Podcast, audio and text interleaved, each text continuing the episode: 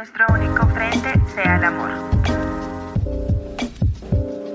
Hola seres, qué lindo que estén aquí en este espacio creado para conectar desde el amor y tejernos desde el corazón. Mi nombre es Camila Mejía y esto es Conciencia Amarilla. Conciencia Amarilla.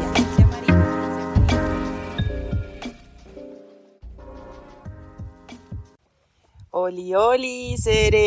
Bueno, este es nuestro segundo episodio de nuestra segunda temporada de nuestro podcast. Hoy decidí grabar aquí con mis dos hijitas gallinas, Ginger y Satya, así que van a escucharlas por ahí picotear o hacer bulla. Pero me gusta a veces dejarlas libres y que caminen un ratico por ahí. Bueno, voy a hacer una serie de tres episodios en los que vamos a hablar sobre un libro que realmente me ha tocado mucho el corazón. Les cuento que Borja Vilaseca, creo que me obsesioné con este, digo, filósofo moderno, porque me he leído ya, este es el tercer libro que me leo de él, la verdad se los mega recontra recomiendo. El primer libro que me leí de él fue Encantado de conocerme de el Borja Vilaseca, en donde él habla sobre todo el tema del enneagrama. Entonces, en ese tema del enneagrama, creo que ese también es para otro episodio. Tendría que releer ese libro para hablarles un poco, pero aprovecho que estoy leyéndome este libro en vivo y en directo para compartir lo que estoy aprendiendo tan impresionante de este increíble libro. Y otro que me leí de él, que también me hizo así cambio en mi cabeza, que de verdad de corazón creo que fui otra después de ese libro, fue el Sin Sentido Común, que creo que ya varias veces les he contado. Así que lo vamos a dividir en tres episodios. Vamos a dedicar diciembre para este episodio, para este libro, perdón, porque yo siento que nosotros siempre esperamos al 31 de diciembre a que las cosas cambien, siempre hacemos el mapa de los sueños, como yo les dije en el episodio anterior de muerte, vida, muerte, es porque realmente todos los días podemos cambiar, todos los días tenemos la oportunidad de transformarnos, de dejar atrás versiones que ya no queremos que estén con nosotros o que ya cumplieron su ciclo y dejar ir muchas personas o experiencias o sitios o lugares. Entonces, Así les quiero empezar con este libro porque es un libro que lo incita a uno a hacer cambios continuos, a hacer cambios siempre. Y él arranca dividiendo, digamos, la era en la que estamos viviendo entre una cultura orientada al tener, una cultura orientada al cambio, es decir, cambio de paradigma, y una cultura orientada al ser, al nuevo paradigma. Entonces yo les voy a hablar un poquito de una cultura orientada al tener en este episodio, en donde vamos a ver un poco, quiero partir a raíz de un cuento que nos pone como un ejemplo, una analogía a lo que nos sucede en esta cultura orientada al tener, en donde él enfatiza mucho este tema que les voy a leer textualmente y dice, una cultura orientada al tener viejo paradigma, es decir, la era industrial, la mentalidad de empleado, las instituciones se hacen cargo, orientación al propio interés, carreras y titulaciones universitarias, búsqueda reactiva del trabajo, currículum vitae y marca blanca, no se entrena la educación emocional, el trabajo como una obligación y una esclavitud, el objetivo es ganar dinero, se obedecen órdenes, se cumple con lo que se hace, se busca seguridad y certidumbre, no se cultiva la educación financiera, existencia analógica, mercado laboral compuesto por humanos, se venden átomos offline, consumo materialista y inconsciencia ecológica, sistema económico lineal. Entonces les voy a leer textualmente de este libro la página 49, en donde él dice el fin de la era industrial. Él arranca contándonos sobre un cuento que creo que fue lo que más me impactó de este libro, de esta partecita, de esta primera parte, en el que les resumí los conceptos en los que habla de este viejo paradigma. Entonces se los voy a leer textualmente, es algo muy corto, pero creo que me parece muy oportuno porque deja una grandísima enseñanza. Creo que este cuentico literalmente resume todo el episodio y prácticamente mis conclusiones serán muy pocas. Este cuentico lo dice todo. Vivimos en un mundo donde los bancos destruyen la economía, los gobiernos destruyen la libertad, las empresas destruyen el trabajo, los abogados destruyen la justicia, los medios de comunicación destruyen la información. Las escuelas destruyen la educación y la religión destruye la espiritualidad. En este libro él pone muchas frases de personas muy top, entonces también me gusta como eso, como leerles las frases que, que vamos viendo. Y me parece muy chévere porque algo que he cambiado mucho de paradigma es el tema de la religión y puede que acá muchas personas sientan o se sientan un poco ofendidas y demás, pero siento que a la final todos buscamos lo mismo, como que todos creemos en una gran energía, en una madre divina, en un Dios, en un universo, pero es algo más allá de lo que nosotros podemos ver y a lo que le damos nosotros esa confianza y esa paz y le soltamos también muchas cosas. Hoy no es el tema, pero es un tema que también tengo en mi cabeza de hablarles, porque muchas veces me dicen, no, es que yo sí creo en Dios y yo soy como, pues yo creo en Dios, lo que pasa es que no tengo religión. y creo que eso hace parte de este nuevo paradigma, este cambio al ser y no al tener, a permitirnos ver cada uno esa conexión con esa energía divina en la manera en que mejor crea pertinente, sin juzgar ni criticar a los demás, el que se sienta conectado por medio de la religión fabuloso, siempre y cuando no juzguemos al que no lo hace. Entonces, siento que eso es un tema a tratar en un episodio aparte. Sigo acá con el cuento. Dice así, había una vez un niño pequeño que estaba en clase de dibujo creativo. La profesora les informó que había llegado la hora de pintar y el chaval se puso muy contento. Cogió su estuche de colores y empezó a trazar las primeras líneas de lo que iba a ser un coche con alas de color azul y rosa. Su imaginación parecía no tener límites. Un momento, dijo de pronto la profesora. El chico dejó súbitamente los colores en su mesa. Todavía no he dicho qué vamos a pintar. Hoy vamos a dibujar flores, añadió. Genial, pensó el niño porque a él le encantaba dibujar flores, enseguida empezó a dibujar una flor que no existía, con forma de cohete y un color similar al de arcoíris. Nuevamente, la maestra volvió a interrumpirle, diciendo Un momento, todavía no he dicho qué tipo de flor vamos a pintar. El chaval dejó los colores sobre su escritorio y observó cómo la profesora empezó a dibujar en la pizarra una flor roja con un tallo verde. Les enseñó exactamente cómo se tenía que hacer y todos los niños comenzaron a imitar su dibujo. Al niño le gustaba más su flor que la de la maestra, pero se limitó a obedecer sus indicaciones. Cogió otra nueva hoja en blanco e hizo una flor como la de la profesora, roja con el tallo verde. Los años fueron pasando y el niño fue aprendiendo en cada clase a esperar, obedecer e imitar, haciendo las cosas siguiendo el método que su maestra les enseñaba. Estaba haciendo con sus alumnos lo mismo que sus profesores habían hecho en su día con ella. Finalmente, el niño y su familia se mudaron a otra ciudad y el chaval fue a una escuela nueva. Y durante su primer día de clase la maestra le dijo, hoy vamos a hacer un dibujo. Mientras el resto de chicos empleaba su creatividad para pintar cualquier cosa que se les ocurriera, el chico nuevo se quedó quieto, esperando a que la profesora le dijera qué tenía que dibujar y cómo tenía que hacerlo. Pero ella no decía nada, se limitaba a caminar por el aula, observando con curiosidad y admiración las creaciones de sus alumnos. De pronto se dio cuenta de que el nuevo alumno seguía sin tocar su estuche de colores. Se acercó hasta él y le preguntó ¿Cómo es que no dibujas nada? Y el chaval sorprendido le contestó, estoy esperando a que me digas qué vamos a dibujar hoy. A lo que la profesora le dijo, puedes dibujar lo que tú quieras. El niño se quedó boquiabierto, no se esperaba que tal libertad fuera posible en una escuela. Sin embargo, permaneció quieto. ¿Qué ocurre? ¿Estás bien? le preguntó la maestra. Sí, solamente que no se me ocurre nada que dibujar. La profesora extrañada trató de motivarlo diciéndole, a ver, ¿qué es lo que más te gusta? El chaval incómodo le dijo, no lo sé, la verdad. Y ella, con mucha delicadeza, se sentó junto a él e insistió, tienes toda la libertad del mundo para dibujar lo que te apetezca, lo que sea. No te preocupes si está bien o mal. Lo importante es que te haga ilusión y te divierta. ¿Qué me dices? ¿Qué te apetece dibujar? Y el chaval incrédulo le respondió, no lo sé, ¿una flor? Y la maestra, llena de entusiasmo, le contestó, qué buena idea, me encantan las flores. A ver, ¿qué tipo de flor te apetece dibujar?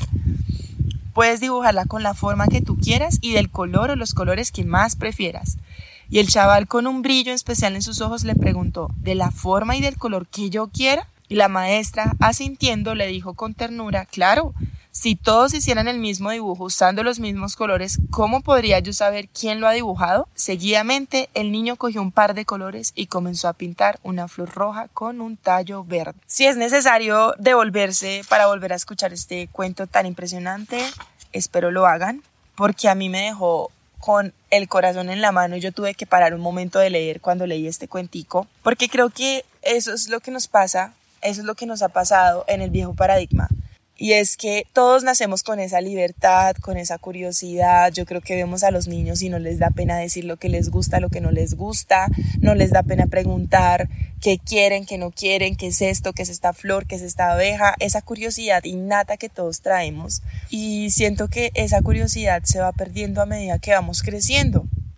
Se va perdiendo a medida que nos vamos acomodando al sistema que nos vamos metiendo a la universidad, los que pueden ir y los que no también, que nos vamos acomodando porque entonces si yo no a la universidad no puedo ser nadie, o si yo no estudio en un colegio tal, pues no voy a poder salir adelante, entre comillas. Y creo que eso es lo que nos ha regido. Muchos traemos una creatividad innata, que ya hemos hecho un episodio sobre eso, del que todos somos creativos, que esa creatividad está entre todos nosotros como seres divinos, porque realmente esta es la conexión con Dios. Ser creativos es ser conectados a esa energía de la creación. Por eso la sexualidad es tan sagrada, por eso la creatividad nos conecta con la energía divina. Por eso es que todos somos creativos, porque realmente todos venimos del ser creador. Entonces, como que esa creación y esa creatividad se ha ido perdiendo a través de los sistemas o del sistema impuesto por la educación, por el gobierno, por todo, que nos dice está mal si un hombre usa falda o está mal si una mujer está rapada porque entonces es lesbiana y no tiene nada de malo que sea lesbiana, no tiene nada, absolutamente eso no es el tema acá. El tema acá es como el paradigma de lo que tengo que hacer para encajar en la sociedad. Miren este chico que al principio él como libre, como querer dibujar lo que él quería, un cohete era para él una flor y eso es fabuloso, pero el sistema o, o la profesora de tanto decirle es que tienes que obedecer y esperar a que yo te diga cómo es una flor, ya al final él siguió haciendo lo mismo. Y creo que eso es lo que nos pasa o nos ha pasado a todos en algún punto. Al que yo les esté contando acá estas historias, que yo esté acá en la montaña, no quiere decir que en algún punto de mi vida yo no sentí esa opresión de está bien, mejor me callo o no me pinto el pelo de este color porque entonces van a pensar que soy, no sé, estoy perdida en la vida o no me hago este tatuaje porque eso requiere que entonces no voy a conseguir un trabajo o van a pensar que soy una rebelde o van a decir que soy una drogadicta porque eso pasa, eso pasa. Entonces, como que siento que este cuento me deja impresionada es por el hecho de que poco a poco nosotros nos vamos apagando como una flor cuando se marchita, como que uno va diciendo, ah, ¿será que hago este dibujo? Hasta en la propia arquitectura, cuando estaba en la universidad, yo me acuerdo los primeros semestres, uno era súper volado de la cabeza, uno era como, wow, esto sí se puede hacer, eh, y uno hacía proyectos locos, irracionales, porque era la universidad, o sea, era algo donde uno decía, bueno, pues puedo experimentar. Y aún así, la profesora, yo tuve una profesora que en segundo semestre me rompió la maqueta y me dijo, esto no se puede hacer, esto está mal, esto no se puede crear, o sea, está mal. Y me sentía así como en el cuento, como que yo en los últimos semestres prácticamente siempre fui muy de diseño orgánico y siempre he sido muy orgánica, como ustedes se dan cuenta, mis tapices son lo más imperfecto del universo y es lo que más me gusta. Esa imperfección es lo que hace la vida. Entonces, como que yo digo, qué loco que uno para encajar, porque yo en los últimos semestres ya era muy pendiente de la normatividad, de que este diseño sí se pudiera, de que la curva, de que todas esas cosas, porque uno está como encasillándose, encasillándose hasta que uno lo van apagando y uno le dicen, ¿será que esto sí se puede? No, esto no se puede, esto no se puede, esto es difícil, mejor me quedo en mi trabajo fijo, mejor prefiero algo que tenga una, algo de seguridad, no, no lanzarme al vacío ni sentir una incertidumbre, porque el lanzarme por mis sueños va a ser una constante incertidumbre y es algo que creo que no todos estamos con el ánimo de vivir eso. Siento de todo corazón que eso es lo que nos ha pasado a muchos, que de pronto están las propias empresas, uno dice, ay, voy a innovar, voy a dar esta idea, quiero dar esto otro, o voy a decirle a mi jefe que puedo darle esta opinión, a ver qué opina, pues no sé, a ver qué, si lo aplica o no, una nueva estrategia, una nueva actividad, una nueva forma de ver el trabajo pero siempre al final dicen, no, es que no hay presupuesto, es que no se puede, es que es difícil, es que la gente no va a estar de acuerdo. Entonces yo siento que el cambio realmente es una transición muy grande que tenemos por delante. Yo creo que el 2020 que pasó la pandemia a lo que llevamos, a muchos nos ha tocado el corazón. Yo siento que no todos somos igual desde ese día, desde que pasó todo y siento que muchos están arriesgando a dibujar una flor diferente, a dibujar una flor en forma de astronauta, sentir que esa es una flor para lo que es uno, o sea, como decir, sí, para mí esto es una flor, yo puedo dibujar una gallina y para mí eso puede ser una flor y no tiene nada de malo, entonces es empezarse uno a salir de esa aprobación externa, de ese sí está bien, así se dibuja esto, así es esto, Así tienes que caminar, así tienes que ser, así tienes que hablar para que no te tilden de loca, de rara, de rebelde, de liberal. Nada, es como soltarse a las posibilidades de dibujar cada uno su flor, porque como decía la profesora en el cuento, ¿cómo voy a saber quién dibujó esa flor si todas son iguales? ¿Cómo voy a saber que eres tú si te copias o eres igual a otra persona? Yo me he puesto a pensar en estos días y yo digo, qué impresión la creación tan impresionante de Dios, del universo, que cada ser humano es diferente, pues aparte de los casos de los gemelos idénticos, pero ¿cómo es posible que uno conozca tanta gente, tantos millones de personas y que cada persona tenga una cara, una forma diferente, altura, forma? O sea, yo estoy acá haciendo el análisis y yo digo, todos somos tan diferentes. ¿Cuántos arquitectos no hay y todos tan diferentes? Imagínense todos los arquitectos haciendo lo mismo. O imagínense todos los contadores haciendo lo mismo. O todos los podcasters eh, hablando de lo mismo, de la misma manera, en la misma forma, sin sacar su esencia sería una cosa re loca, sería como muchos robots y creo que en esta era de la tecnología lo único que nos va a salvar de caer en el miedo de quedarme sin trabajo es ser humano, es ser humano, es ser esencia, es ser permitirnos hablar, es permitirnos decir, es permitirnos ser auténticos, ser esencia, florecer. Creo que acá no es de lo que más he hablado últimamente y es de irse quitando esas capas del deber ser y esas capas del cómo me tengo que actuar, cómo me tengo que vestir, hasta el propio estilo de vida en la montaña. Entonces yo tengo que vivir acá con una túnica blanca para decir que es que estoy en paz con mi corazón. No, a mí la verdad me gusta la ropa y a mí la verdad sí, pues me gusta vestirme lindo, pues a mi estilo, me gustan los overalls, los sacos anchos y no por eso entonces yo voy a andar acá en túnica blanca porque se supone que la gente aquí en la montaña entonces está conectada con la naturaleza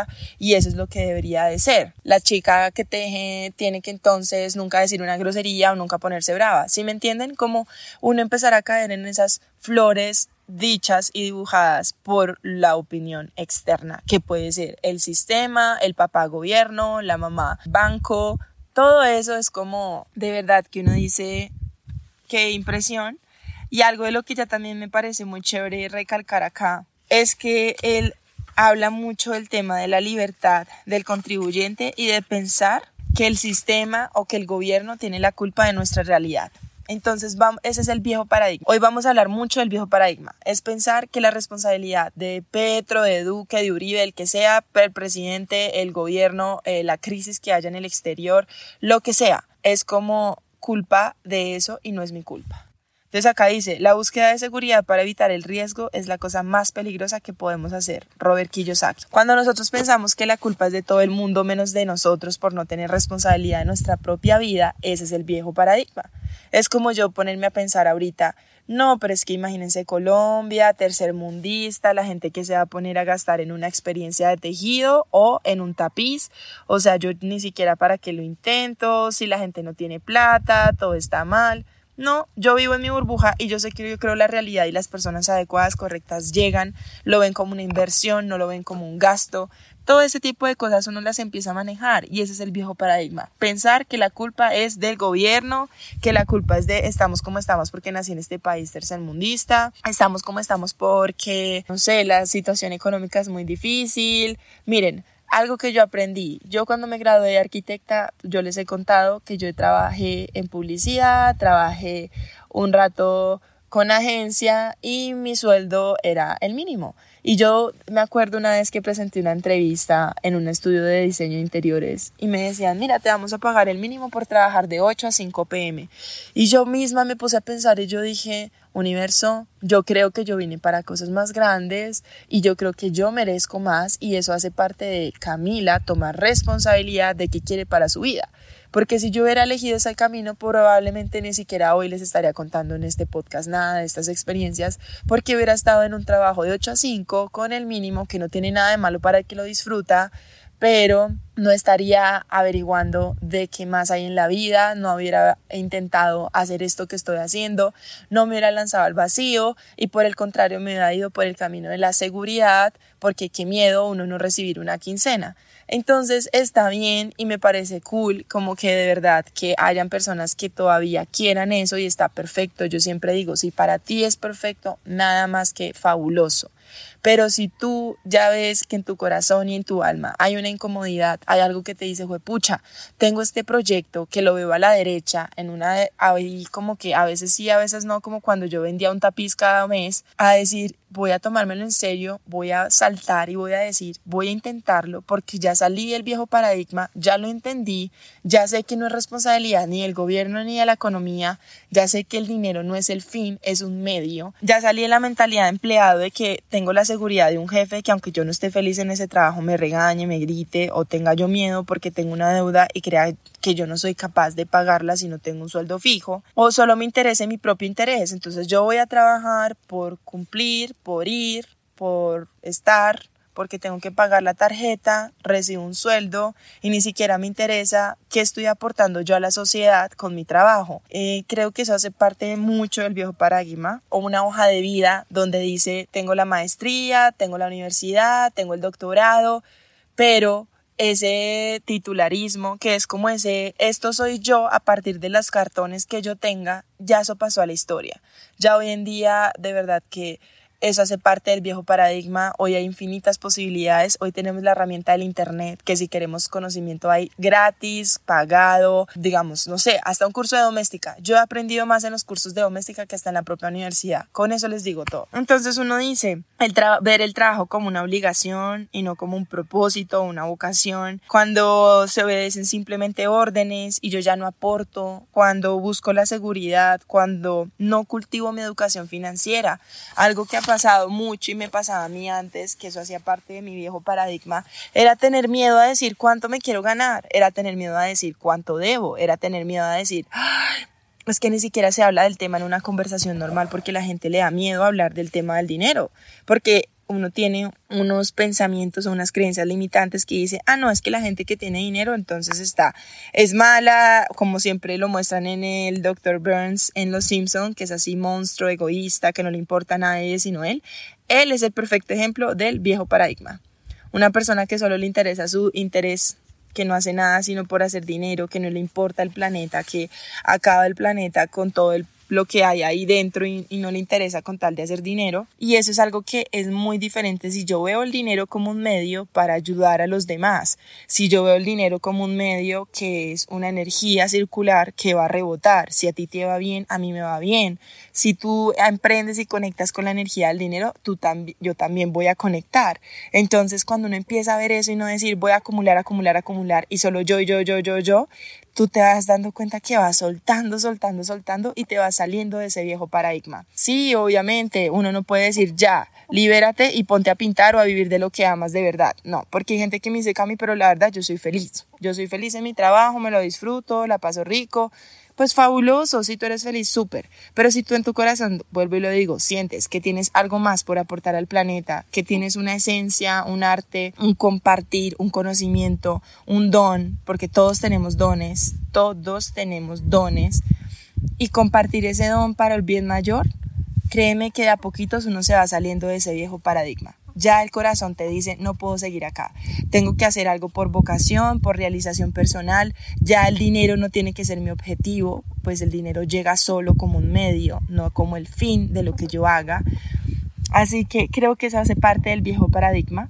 Este cuento de la flor me pareció divino, me encantó, porque es la típica muestra de lo que nos hacen en el colegio, de lo que nos hacen en la universidad, de lo que nos hacen en, o los que tuvimos el privilegio de ir a la universidad, los que no, la verdad, súper bien, los felicito, chévere, porque es que a uno lo llenan de miedos, a uno en la universidad no le enseñan a uno qué es la vida de verdad, y la vida, obvio, se aprende en la vida, pero en realidad en la universidad, ¿qué te enseñan? A competir, a ver cómo presentas una hoja de vida, cómo hablas bien y qué responder en unas preguntas de cuáles son tus metas a cinco años, a mediano plazo, cuánto tiempo te ves acá trabajando, como literal en la carrera de las ratas. Ese es el viejo paradigma, la carrera de las ratas. Ir por el fruto y no entender la raíz, de dónde viene. Entonces, Creo que eso es algo increíble porque de a pocos nos van apagando, nos van diciendo hay que dibujar la flor con el tallo verde y flor roja y no nos dejan dibujar una flor que sea en forma de astronauta.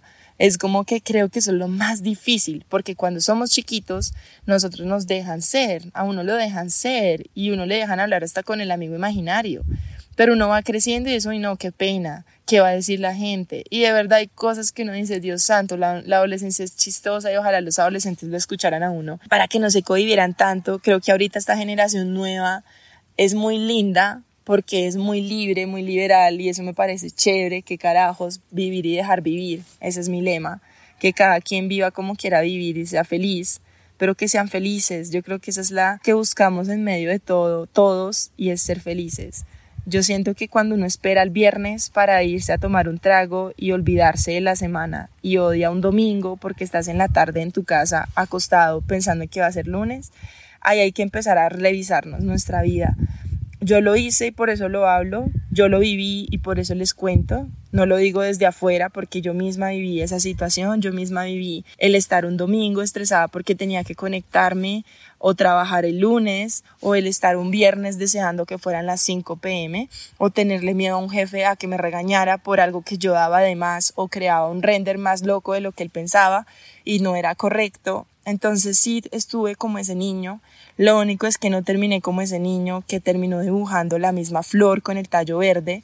Yo quise salirme un poco de eso y decir, gracias profesora, voy a intentarlo, voy a intentar volver a esa niña chiquita que creía que todo era posible, que no tenía límites, que no estaba como asustada del que dirán o de lo que esperaban que fuera o del cómo esperaban que actuara, hablara o dijera o vistiera. Así que esta es una invitación gigante a que seamos esos niños que vuelven a ser niños pero en libertad, porque de verdad que si todos dibujamos la misma flor, ¿cómo vamos a saber quién es quién? Y como les digo, físicamente Dios nos hizo diferentes a todos, a todos. Y si lo hizo físicamente, emocionalmente también. Todos venimos con dones diferentes, todos venimos con cosas por compartir diferentes. Así una persona diga, quiero hacer tejidos en la montaña igual que tú, créanme que la esencia de esa persona va a ser tan diferente que no va a ser igual a esta. Y eso es lo más bonito, cuando uno encuentra esa esencia de uno, cuando uno encuentra como ese, esto soy yo, que estoy abierta a cambiar, porque es algo que también no apegarse a lo que uno es, pero esto soy yo en el sentido de que me reconozco, me honro y me veo. Creo que es lo más lindo, mirar adentro para vernos vernos lo que somos, lo que queremos ser y entender que el viejo paradigma ya está quedando atrás. Ese viejo paradigma del deber ser, ese viejo paradigma de cómo tienes que vestirte. Es que hasta en eso, de verdad, yo no puedo ir a una entrevista porque ni siquiera a una discoteca.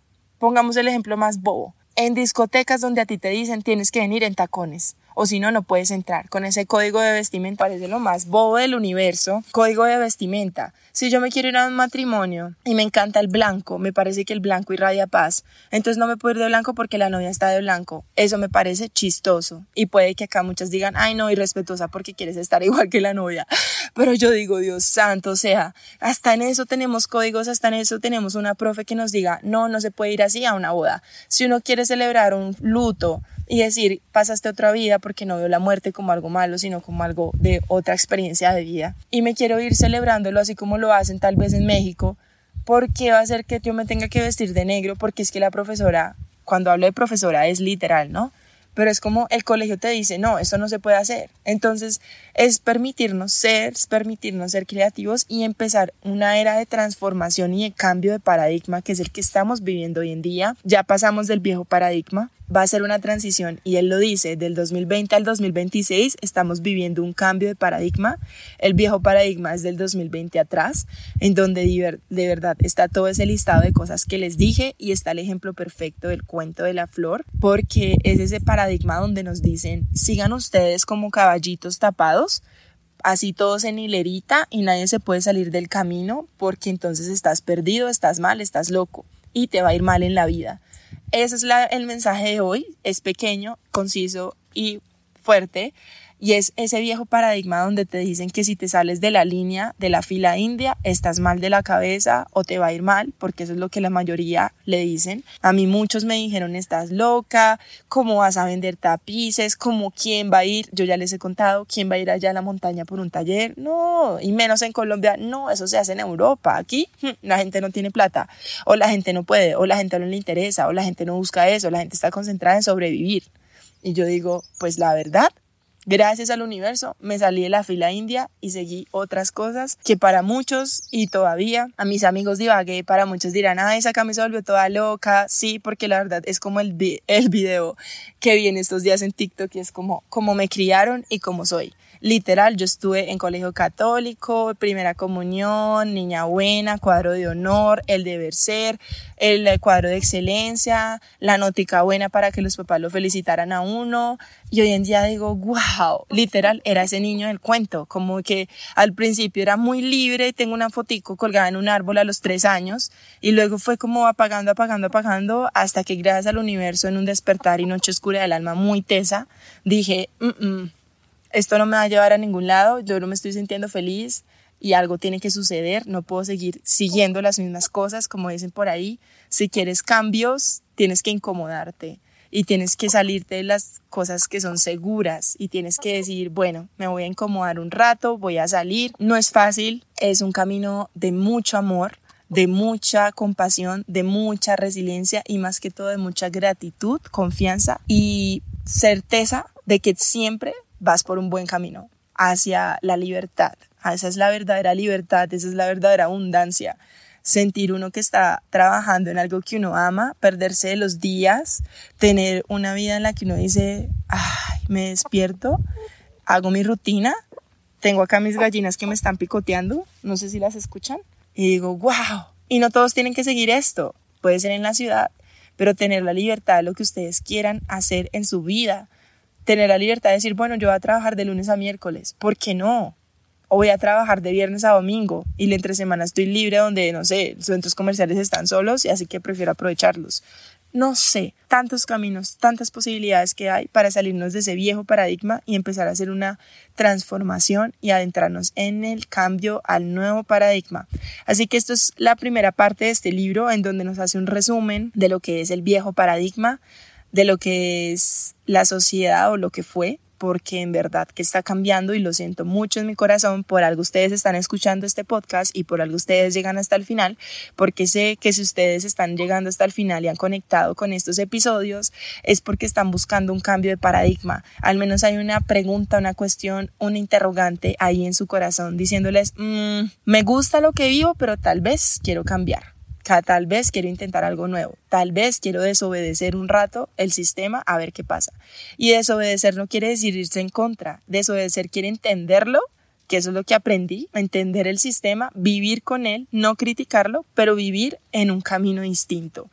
Esa es la invitación de hoy, empezar a interrogarnos si todavía estamos en ese viejo paradigma. Y el segundo episodio que va a haber de esta serie de episodios, vamos a hablar del cambio de paradigma, de qué hacer para transformarme profesionalmente. Esto va muy orientado a la parte laboral también. Este libro me cayó a mí de perlas porque ustedes saben que pues esto es, tengo un emprendimiento que es AINCO y con AINCO digamos que yo lo llamo proyecto de vida, ni siquiera es emprendimiento. Entonces es como entender cómo transformarse uno profesionalmente para poder ser en el nuevo paradigma, para poder pasar del tener al ser. Entonces, les voy a contar sobre unos pasos especiales para esto que nos cuentan en el segundo episodio de este libro. Y bueno, eso es todo por hoy. La verdad me encanta. Algo que les quiero contar es que me parece muy lindo cuando me mandan mensajes, cuando me escriben en Instagram, como gracias por este podcast. De verdad que yo lo hago con el todo el corazón, lo hago muy empíricamente y creo que a mí lo que me sale acá de verdad es mi es mi parte de terapia, compartir las experiencias que tengo por si alguien resuena o está viviendo la misma situación que yo. Así que les mando mucho amor, recuerden compartirlo, darle seguir, para mí eso significa un montón, también porque puede llegar a más personas, así que les mando demasiado amor, gracias por escuchar y bueno, eso es todo por hoy, bye.